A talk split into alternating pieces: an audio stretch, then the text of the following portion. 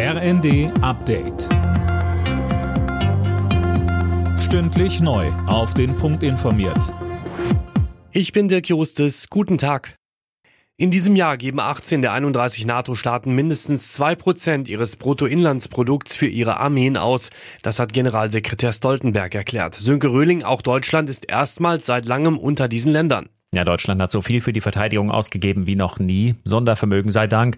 Und Verteidigungsminister Pistorius verlangt, dass die Bundeswehr auch langfristig mehr Geld bekommt. Er hat sich aber gegen eine Erhöhung des Sondervermögens ausgesprochen und fordert stattdessen einen generell höheren Etat.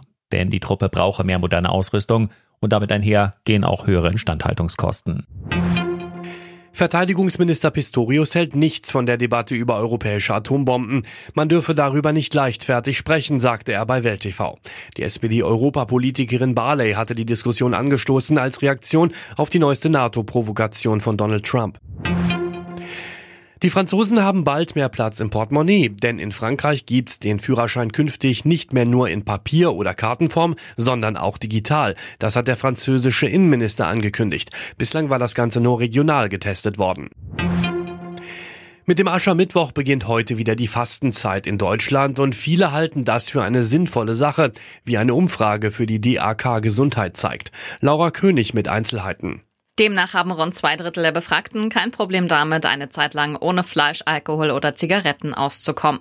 Vor allem bei Jüngeren liegt Fasten voll im Trend. Gut jeder Zweite habe schon öfter über mehrere Wochen hinweg auf bestimmte Genussmittel verzichtet. Bei der Handy- oder Internetnutzung wollen sich dann allerdings weniger Menschen einschränken. Nur ein Fünftel würde das Smartphone eine Zeit lang liegen lassen. Der FC Bayern ist heute in der Fußball Champions League gefordert. Die Münchner müssen in ihrem Achtelfinalhinspiel bei Lazio Rom antreten. Anstoß ist 21 Uhr. Aktuell steckt der Rekordmeister in der Krise nach zuletzt mäßigen Leistungen in der Bundesliga und einer 0 zu 3 Klatsche bei Tabellenführer Leverkusen. Alle Nachrichten auf rnd.de